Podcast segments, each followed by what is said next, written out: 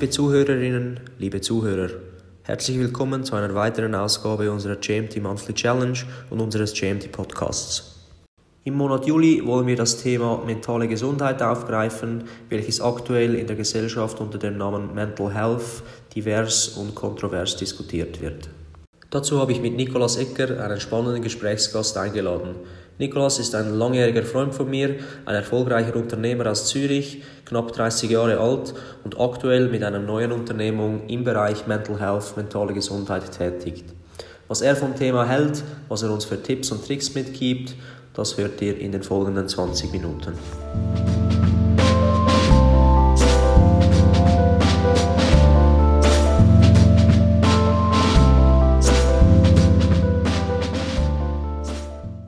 Niki, es freut mich sehr, dass du hier bist. Danke, Jonas. Danke, dass wir da sein dürfen. Meine erste Frage an dich: Wer bist du? Ich bin äh, Mitgründer und CEO von Epsi. Mit meinem Team versuche ich eigentlich äh, jeden Tag Menschen zu helfen, die richtige mentale Unterstützung zu erhalten. Ähm, ansonsten bin ich äh, passionierter Philosoph, wahrscheinlich Lebensphilosoph. Ich liebe es, mit Menschen zu diskutieren und mich mit dem Leben auseinanderzusetzen. Ähm, liebe tiefe Beziehungen äh, mit meinen Freundinnen und Freunden. Und äh, ja, genau. Happy, dass ich hier sein darf. Da hast du vielleicht den letzten Punkt vergessen. Du bist und warst ein ambitionierter und sehr passionierter Fußballer. Wir haben ja eine gemeinsame Vergangenheit. Waren es 13 oder 14 Jahre, haben wir zusammen gespielt. Ähm, vielleicht kurz für die Zuhörerinnen und Zuhörer, äh, was verbindest du mit deiner äh, vergangenen Fußballerzeit? Oh, wow, ähm, gute Trainingssessions mit dir, ähm, viel, viel, intensive Trainings. Ähm, ich, ich, ich glaube, ich, ich, konnte da so eine richtige äh, gute Passionsfähigkeit aufbauen. Ich, äh, ich, ich hatte die Möglichkeit, dann schon mit, ich habe schon mit sieben Jahren angefangen, äh, damals beim Grasshopper Club und aufgehört beim FCZ. Das heißt, die ganz, ganze emotionale Fußballspektrum in Zürich äh, durchlebt. Ähm, ich verbinde großartige Zeit mit einem Team äh, mit, mit Menschen, mit denen ich jetzt noch Beziehungen pflege, ähm, Ups and Downs, äh, eine gewisse mentale äh, oder sich mental kennenzulernen, sich psychisch kennenzulernen, ähm, die, die, die Tiefen der Psyche kennenzulernen, wenn es einmal nicht gut geht, nach einem schlechten Spiel, nach, nach toughen Trainings, aber auch die Höhen zusammen äh, in, einen, in einer Mannschaft. Ähm, ich glaube, das ist so ein bisschen das, was ich mitgenommen habe und äh, auch nie mehr missen möchte ich denke, wir beide haben da aufgrund dieser Vergangenheit auch ein bisschen äh, größere Resilienz als der Rest der Bevölkerung, wenn man die Nazi nicht so gut spielt. Zum Glück haben sie jetzt gut. es wird äh, am kommenden Freitag so, so sein. Ähm, als nächste Frage, und äh, jetzt kommen wir eigentlich schon ähm, zum Hauptthema in diesem Monat, mentale Gesundheit. Du hast dich in der Vergangenheit extrem ähm, viel damit beschäftigt und beschäftigst dich, jetzt, beschäftigst dich jetzt auch beruflich damit, was ist mentale Gesundheit? Wie definierst du das? Es ist eine gute und eine, eine schwierige Frage. Ich glaube, äh, grundsätzlich ist es mal wichtig zu verstehen und festzuhalten, dass es nicht binär zu verstehen ist. Das heißt, dass es nicht entweder krank oder gesund gibt, wie man das vielleicht kennt bei einem gebrochenen Arm, er ist gebrochen oder nicht, ähm, sondern es ist auf einem Kontinuum zu verstehen. Das zum Beispiel verläuft von einem, äh, von einer positiven mentalen Gesundheit auf der einen Seite vom Spektrum und auf der anderen Seite hat man vielleicht eine schwere psychische Störung, die es unmöglich macht, die alltäglichen ähm, Dinge äh, bestreiten zu können. Und ich, ich definiere dementsprechend für mich eine, eine mentale Gesundheit als die Möglichkeit, sich den, den Instrumenten der Psyche bedienen zu können und die alltäglichen Herausforderungen erfolgreich bestreiten zu können. Ähm, das ist für mich die Definition von mentaler Gesundheit auf, auf, äh, auf einem Kontinuum verstanden. Heißt das, um da vielleicht einzugreifen, auf dem Kontinuum gibt es extrem krank, sprich pathologisch. Gesundheit wäre vielleicht in der Mitte und dann gibt es doch auch auf der anderen Seite das extreme Positive. Ich glaube grundsätzlich, grundsätzlich ja. Ich weiß nicht, ob man dann wieder die Mitte suchen möchte. Ich glaube, es ist auch schön zu sehen, dass man, egal wo man sich auf diesem Spektrum im Kontext von seinem Leben gerade befindet, dass man immer auch gesunde Anteile hat, wenn man momentan gerade mental sehr belastet ist. Das heißt, es ist nicht, nicht einfach so, dass man 100% krank ist, sondern es gibt vielleicht Aspekte, die einem die momentan stark belasten. Aber nichtsdestotrotz hat man sehr viele gesunde Anteile. Und es ist auch schön, das Leben in diesen Höhen und Tiefen auch verstehen zu wollen und, und sich nicht entweder krank oder mehr krank oder weniger krank zu verstehen, sondern so, so die Komplexität der Menschenpsyche auch so, so anzunehmen. Wir als Menschen bewegen uns ja immer auf ein Ziel hinzu, das bedingt, dass wir uns äh, versuchen, ständig zu verbessern oder aus den Fehlern zu lernen. Kann aber auch bei mentaler Gesundheit der Fall sein, dass man einfach seine Gesundheit erhält und so gut und das gut ist, wie es gerade im Moment ist. Ja, ich, ich, ich glaube auch. Ich glaube, darum bin ich so darauf eingegangen, als vorgefragt, dass mit der Mitte, dass man hier versucht, etwas anzustreben, sagt, bin ich momentan in der Mitte oder nicht?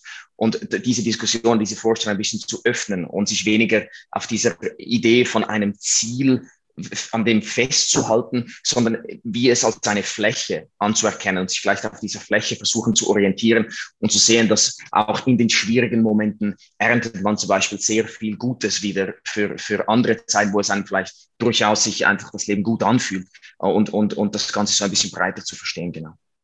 Sehr interessant und es ist ja auch extrem persönlich oder äh, individuell bedingt. Wie weit kann ich jetzt meine eigene mentale Gesundheit beeinflussen? Ähm, ich würde es einfach mal behaupten, ganz grundsätzlich wichtig, wichtig festzuhalten, dass du ultimativ deine mentale Gesundheit beeinflussen kannst. Ähm, äh, du bist als, als der Empfänger dieser Wahrnehmung von dieser Welt, als Individuum, hast du die Möglichkeit, die Welt so zu verstehen und zu empfinden, dass du dich wohlfühlst. Das ist eine sehr subjektive Wahrnehmung und Empfindung. Dementsprechend, philosophisch gesprochen, kannst du es ultimativ beeinflussen. Ich glaube, was, was noch interessant ist hier, es gibt ein, ein Modell, das ist das äh, biopsychosoziale Modell, um zu verstehen, was beeinflusst dann eine, die mögliche mentale Gesundheit. Äh, das heißt, es gibt biologische Einflüsse. Es gibt effektiv genetische Aspekte, die zumindest das Potenzial definieren, ob man rascher oder weniger rasch ähm, eine, sich einer psychologischen Belastungsstörung ausgesetzt fühlt. Also es gibt biologische Einflüsse, aber auch Drogenkonsum und so weiter. Es gibt soziale Aspekte. Man ist eingebunden in ein Netzwerk an Freunden, Familie, Beziehung, Job. Und der dritte Punkt ist die psychologische Resilienz, die Möglichkeit, ähm, mit Problemen umzugehen. Das heißt, wenn du mich fragst, wie fest kann ich es selber beeinflussen, psychologisch gesehen, diese Instrumente aus- und aufzubauen, ähm, sich selber kennenzulernen, sozial irgendwo durch auch Mühe zu geben, sich in einem, in einem Kontext der Gesellschaft äh, zurechtzufinden und, und gute Beziehungen aufzubauen. Ich glaube, diese zwei Teile, die sind ähm, sehr, sehr stark individuell. Und auf der anderen Seite die Biologie, die man doch auch über einen gesunden Lebensstil von Ernährung, Schlaf und so weiter auch beeinflussen kann wenn man das jetzt vielleicht in Zahlen formulieren müsste, wäre das 50-50, also internal versus external oder kann man das? Ist schwierig, ist schwierig zu definieren. Ich glaube, ich würde nicht auf das Glatteis raus äh, wenn ich da eine Zahl sagen würde. Ich glaube, es kommt, es ist sehr individuell. Es ist sehr individuell. Ich finde das Bild noch schön, wenn es äh, um, um auch die Voraussetzungen geht, biologisch äh, die äh, psychologische Belastungen ähm, zu erfahren im Leben, dass man sich vorstellt, wie, wie in einem Fass, das eine unterschiedliche Bodenhöhe hat. Ähm, und es gibt Menschen, die haben diesen Boden von diesem Fass vielleicht in der Hälfte, andere haben es vielleicht ganz unten. Und dann kommt darauf an, wie viel Belastung da an Wasser in dieses Fass reinkommt. Und dann überlauft es oder nicht. Ähm, und das heißt, auch Menschen mit einem sehr großen Fass finden irgendwann einen Punkt im Leben, wo es zu viel ist und das Fass überlauft. Äh, und dann gibt es Menschen, die haben vielleicht von den Voraussetzungen her ein bisschen einen höheren Bodenstand. Ähm, und dementsprechend ist es wahrscheinlich schwierig, mit einer Prozentzahl das Ganze auszudrücken. Super, super Metapher. Das nennt sich äh, Threshold Bucket. Gewisse Leute hm. ähm, vertragen oder äh, ähm, können mit gewissen äh, Trainingsstimuli besser umgehen als andere und da gibt es offensichtlich interindividuelle Unterschiede. Ähm, inwiefern kann psychologische Arbeit zu einer verbesserten mentalen Gesundheit beitragen, also externe Hilfe? Ich, auch da wieder, ich glaube ganz, ganz stark. Ich, in anderen Lebensbereichen wenden wir diese Idee von professioneller Hilfe rascher an, ich glaube zumindest in unserer Kultur, wie in der Psychologie. Das heißt, wenn man irgendwo merkt, dass man selber vielleicht nicht mehr auf die Antworten kommt, die das Leben von einem verlangt momentan, dann geht man zum Beispiel zu einem Arzt, wenn es um die Medizin geht, man geht, wenn es ums Training geht, zu einem, zu, zu einem äh, Personal Trainer oder man geht in ein Fitness, um dort die, die, die, die Hilfe zu erhalten, die man braucht. Und wenn es um die Psychologie geht, dann ist man noch eher gehemmt. Da kommt vielleicht später dazu mit dem, mit dem Stigma und das Thema herum. Aber das sind hoch ausgebildete, spezialisierte Menschen, die sich über Jahrzehnte mit der Psyche und der, Psych der psychischen Gesundheit auseinandersetzen. Ich spreche von zum Beispiel Psychotherapeutinnen und Psychotherapeuten, die äh, zehn Jahre in einer Klinik sind und sich mit der menschlichen Psyche auseinandersetzen. Das sind Experten und da kann man im Endeffekt einfach auch diese Perspektive gewinnen von jemandem, der sich sehr vertieft mit diesem Thema auseinandergesetzt hat. Das heißt, psychologische Arbeit kann helfen, also Hilfe zur Selbsthilfe, dass man, dass man im Endeffekt in Zukunft sich selber auch helfen kann in schwierigen Situationen. Es steigert auch kurz- und mittelfristig das Wohlbefinden. Ähm, und man sieht, wenn man psychisch belastet, auch einen Rückgang von Beschwerden, äh, verringert das Rückfallrisiko ähm, und so weiter und so fort. Äh, und das ist mittlerweile auf, auf sehr gutem wissenschaftlichen Fundament aufgebaut, dass, dass psychologische Arbeit diese, diese Effekte auslösen kann. Hilfe zur Selbsthilfe, ein sehr gutes Stichwort. Wieso ist dann das Thema mentale Gesundheit nach wie vor, ich sage jetzt mal, negativ behaftet oder konnotiert? Ich glaube, da könnten wir einen äh, ganzen Podcast darüber füllen, wir zwei, über dieses Thema. Ich, ich, wir haben es für uns, weil es ein sehr komplexes Thema ist, haben wir uns bei, äh, bei EPSI haben wir ähm, mal drei Ebenen definiert. Wir haben, wie gesagt, es gibt eine individuelle Ebene, eine institutionelle Ebene und eine so soziokulturelle Ebene die momentan sehr wahrscheinlich dieses Konstrukt, wieso dass man in der Schweiz, in unserem Kontext, äh, noch nicht so darüber spricht, beeinflusst. Ähm, individuell, das, das sind Gefühle von Angst, von, von Schwäche, dass man nicht ähm, exponiert sein möchte, dass man nicht verletzt werden möchte, ähm, dass man äh, auch in einem, in einem äh, Konstrukt eingebaut ist vom Job, wo Leistung zählt. Äh, da geht man schon fast ein bisschen auf dieses soziale, das, das soziale Element über ähm, dass man, dass man äh, in unserer Leistungsgesellschaft auch nicht ähm, zurückfallen möchte. Und der dritte Punkt ist doch auch noch ein interessant, interessantes, die institutionelle Ebene.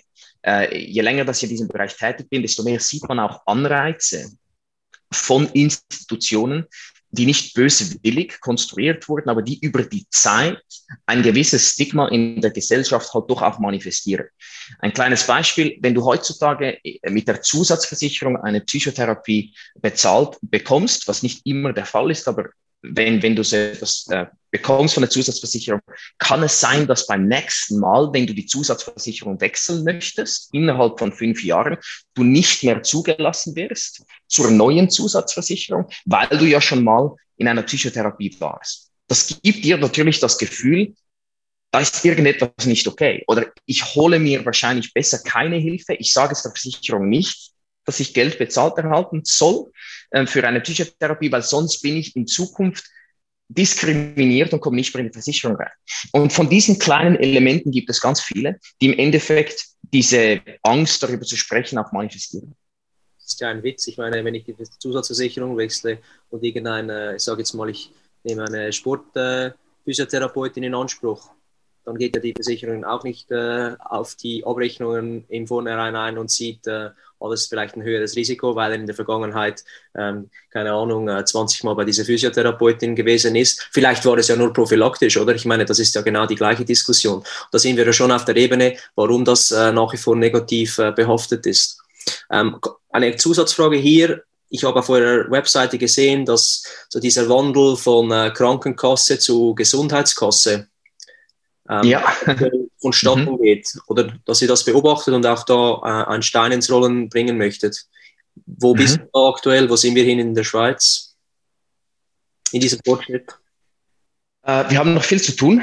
Ich glaube, das Gesundheitssystem per se, nicht nur die Versicherung, ähm, ist, ist, ist eher eine, ähm, ist, ist eine sehr große Organisation, Institution, äh, Branche, die eher von Risikoaversion gekennzeichnet ist, aufgrund, ist natürlich aufgrund von, von, von, von dem Gesundheitssystem per se. Ähm, ich glaube, wir haben da einiges zu tun, äh, aber wir sehen gerade durch Covid, und das sind vielleicht gewisse positive Aspekte, die man von dieser Pandemie davon nehmen kann, wenn es diese gibt.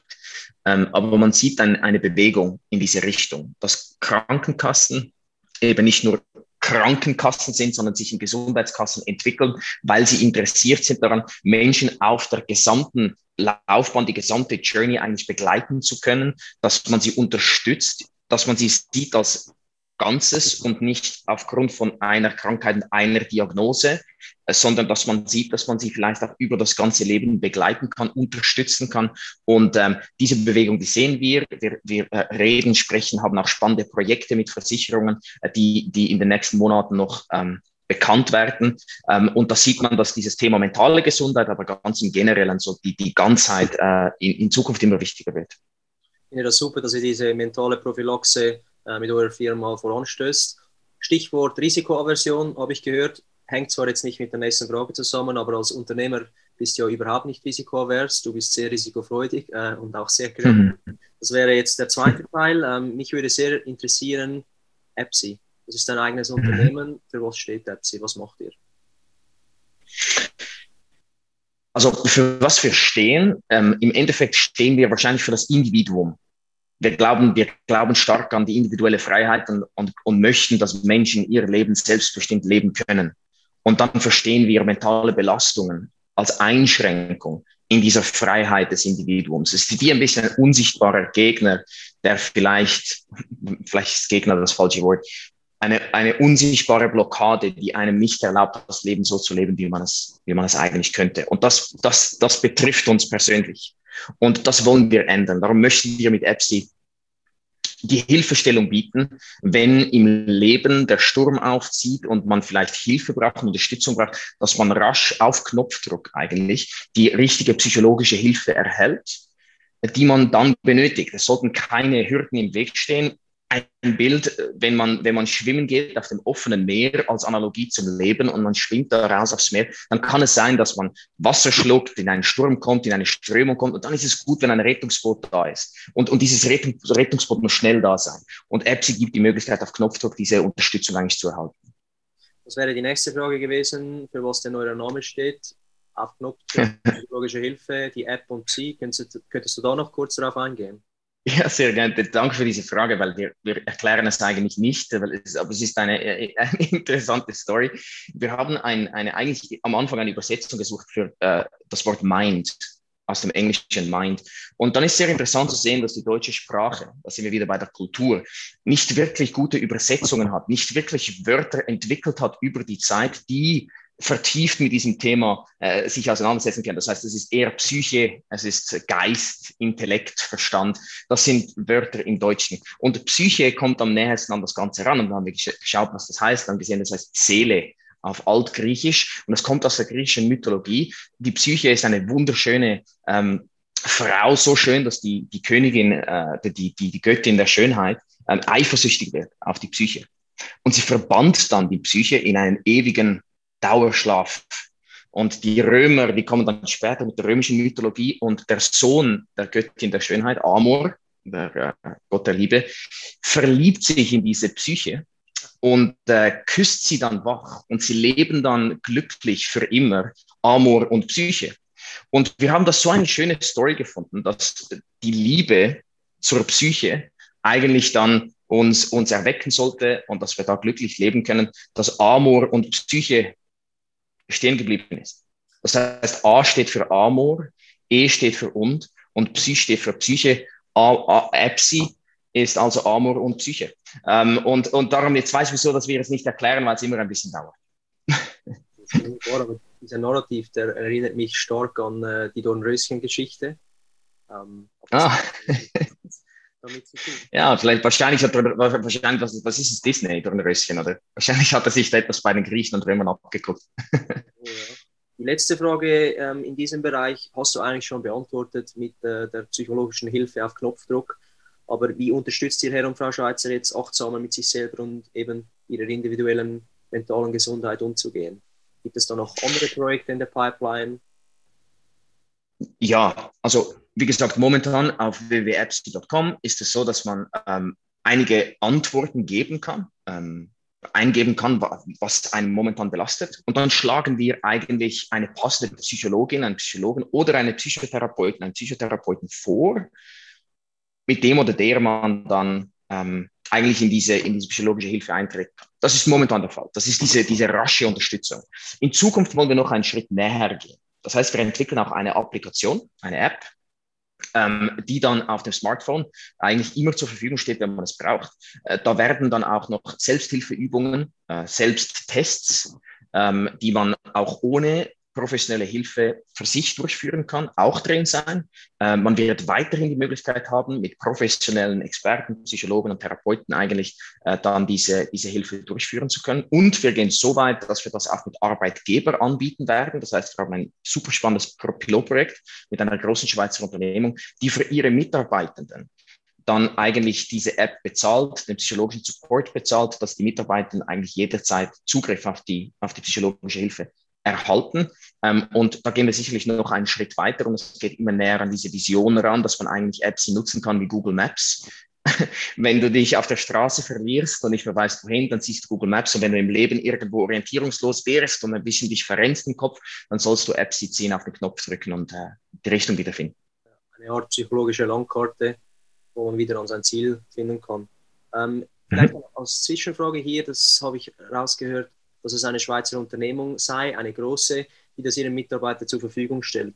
Ähm, das mhm. wäre auch der Link jetzt zum, zum letzten Thema, zu, zu unserem Jahresthema Achtsamkeit in dieser äh, JMT Monthly Challenge. Weshalb haben die Unternehmen erkannt, dass sie da in diesem Bereich etwas machen müssen? Was meinst du? Ähm, ich, ich, ich stelle es mir so vor, dass es eine natürliche Weiterentwicklung ist von dem, was man auch in der Vergangenheit gesehen hat. Das heißt, wenn man die Industrialisierung anschaut und für was sich die Arbeitgeber verantwortlich gefühlt haben vor der Industrialisierung oder während der Industrialisierung, dann die Bewegung eigentlich von Arbeitsplatzsicherheit, dass man den Kopf schützt, einen Helm trägt und so weiter und so fort. Da gibt es x Initiativen, ähm, dass der Arbeitgeber natürlich auch schaut, dass seine Mitarbeitenden als wichtigstes Gut und Ressource geschützt sind und weiter eigentlich auch leisten können. Das ist im Endeffekt ja die das Interesse des Unternehmens. Jetzt treten wir in ein Informationszeitalter ein oder sind bereits schon da. Und die wichtigste Ressource ist nicht mehr die Muskelkraft, sondern es ist der Geist, das ist die Kreativität. Wir wissen alle, dass in Zukunft die wichtigsten Unternehmen die sein werden, die die cleversten, schlausten, wachsten, kreativsten Köpfe hat. Das heißt, jetzt muss man eigentlich auch da sich weiterentwickeln und schauen, dass die Psyche der Menschen, die die wichtigste Ressource sind, im Unternehmen geschützt sind, genährt werden, ähm, dass sie sich nicht belastet fühlen. Das ist für mich eigentlich die historische, der historische Kontext dieser, dieser Bewegung. Und dann gibt es natürlich praktische Sachen. Man sieht, dass einer der größten Kostentreiber für Unternehmen, wenn es um Absenzen geht, ähm, äh, zum Beispiel Krankheitstage und so weiter, die psychische Gesundheit ist. Und da gibt es einen ganz rationalen Kosten, äh, ein Kostenargument für Unternehmen da, äh, da einzu, einzuspringen. Ähm, und natürlich auch da auch irgendwo ein kompetitiver Unternehmen versuchen, auch die besten Leute zu halten und zu gewinnen. Und wenn sich da eine Unternehmung um die, um die Mitarbeitenden kümmert, bis zur psychischen Gesundheit, ist es einfach auch ein Argument auf dem Arbeitsmarkt. Sehr interessant. Wenn ich jetzt leider nicht bei dieser Unternehmung tätig bin, dann äh, müsste ich gewisse Tipps haben, wie ich äh, im Alltag meine mentale Gesundheit jetzt gewissermaßen äh, sag, fördern oder verbessern kann. Was hast du da für Tipps für den Alltag? Also ich glaube, ganz grundsätzlich kannst du trotzdem Apps nutzen. Du musst nicht bei dieser Unternehmung sein. Du wirst in Zukunft das auch selber für dich als Individuum äh, ziehen können.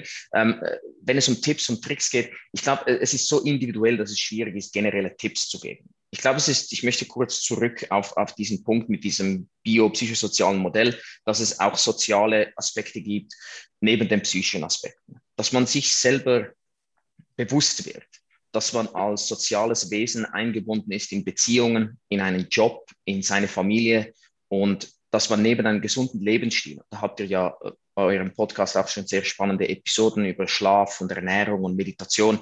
Das heißt, neben diesen Dingen, dass man sich auch bewusst wird, was für Beziehungen pflege ich? Wie pflege ich diese Beziehung? Ähm, was für ein, mein Beruf? Bin ich erfüllt? Fühle ich mich verstanden und respektiert? Ähm, gehe ich mit meinen Mitmenschen auch so um, wie ich es gerne hätte, dass mit mir umgegangen wird. Dass man sich als soziales Wesen versteht, neben den, den äh, eigenen psychologischen Aspekten auch versucht, ein Leben aufzubauen, wo man eingebunden ist in eine Gemeinschaft, die einem unterstützt, wenn man die Hilfe benötigt. Das letzte Jahr war sehr schwierig für viele Leute, du hast es angesprochen. Ähm, auch natürlich nicht nur, äh, ich sage jetzt mal am Portemonnaie, sondern eben auf mentaler Ebene für die eigene Gesundheit. Und unser Ziel oder der Anstoß für diese Podcast-Reihe war eben, das Thema Achtsamkeit ins Zentrum zu rücken, ähm, damit man sich äh, selber wieder ein bisschen mehr auf sich selber besinnt. Das ist das eine. Und eben wir versuchen ja jetzt jeden Monat ein Thema dieser äh, Achtsamkeitsreihe oder dieses Achtsamkeitsorbit äh, ähm, zu beleuchten. Ähm, was stellst du jetzt konkret für eine Challenge ähm, im Monat Juli für unsere Community?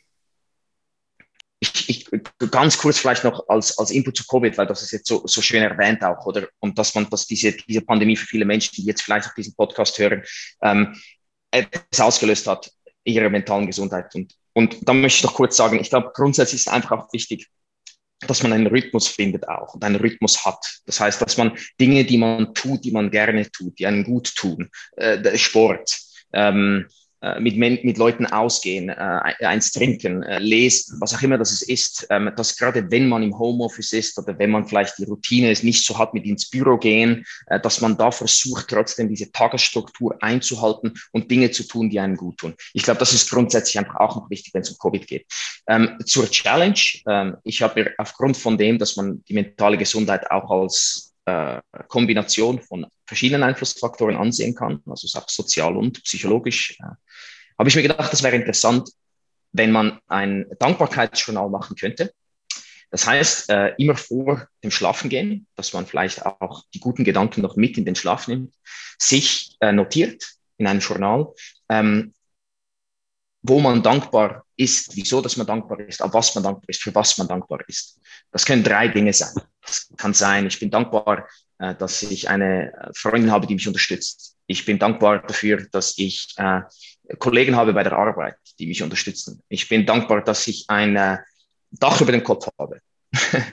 und äh, dann schreibe ich das nieder und werde mir das ein bisschen bewusst. Und es ist auch spannend, das anzuschauen und zu sehen, auf was bin ich denn dankbar? Was sind das für Aspekte, die mich beeinflussen, äh, die mir ein gutes Gefühl geben? Und diese Reflexion, die hilft nicht nur für den guten Schlaf, aber auch sich bewusst zu werden, was uns ausmacht. Das finde ich eine sehr, sehr schöne Herausforderung und damit man sich da selber ein bisschen mehr gewahr sein wird. Ähm, und wie motivierst du jetzt unsere Zuhörerschaft, ähm, diese Challenge dann auch durchzuziehen? Man muss ja die Leute immer ein bisschen äh, dazu anreizen oder äh, motivieren.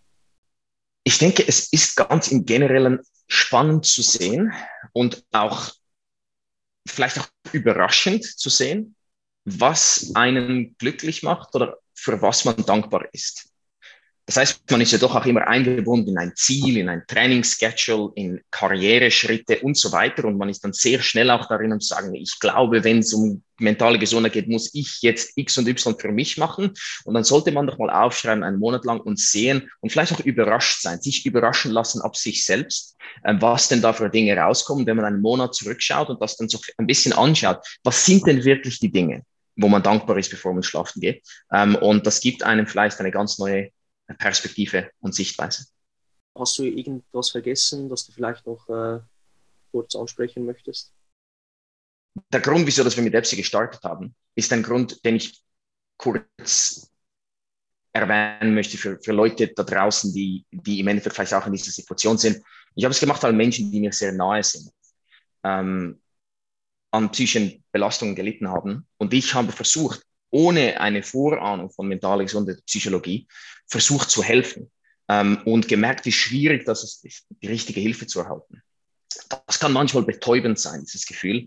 Das kann manchmal ähm, schwierig sein. Und das ist vielleicht wie so ein Shoutout äh, an, an, an Leute da draußen, die vielleicht selbst in der Situation stecken oder jemanden kennen, äh, dass man da die Energie aufbaut und sich vielleicht psychologische Hilfe holt, professionelle Hilfe holt, ob das bei EPSI ist oder sonst irgendwo, wo man sich wohlfühlt, aber einfach, dass man diesen Schritt macht. Es ist besser, wenn man es früh genug macht und nicht lange abwartet. Ich glaube, das ist mir wichtig, das auch mal kurz zu erwähnen.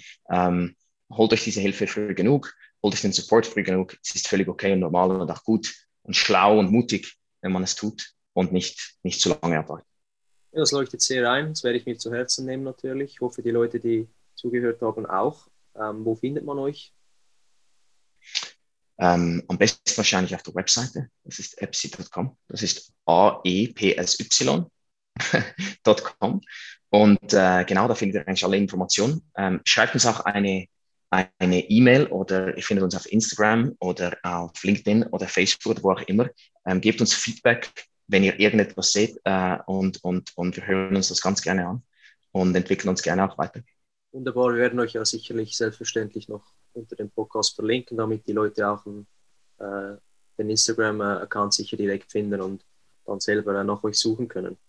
Niki, es bleibt mir nichts anderes äh, übrig als Danke zu sagen. Es war sehr interessant, äh, sehr aufschlussreich äh, und ich wünsche natürlich euch alles, alles Gute in dem restlichen Jahr und für die Zukunft, ja, viel Erfolg. Macht's gut. Danke vielmals, Jonas, für das Gespräch.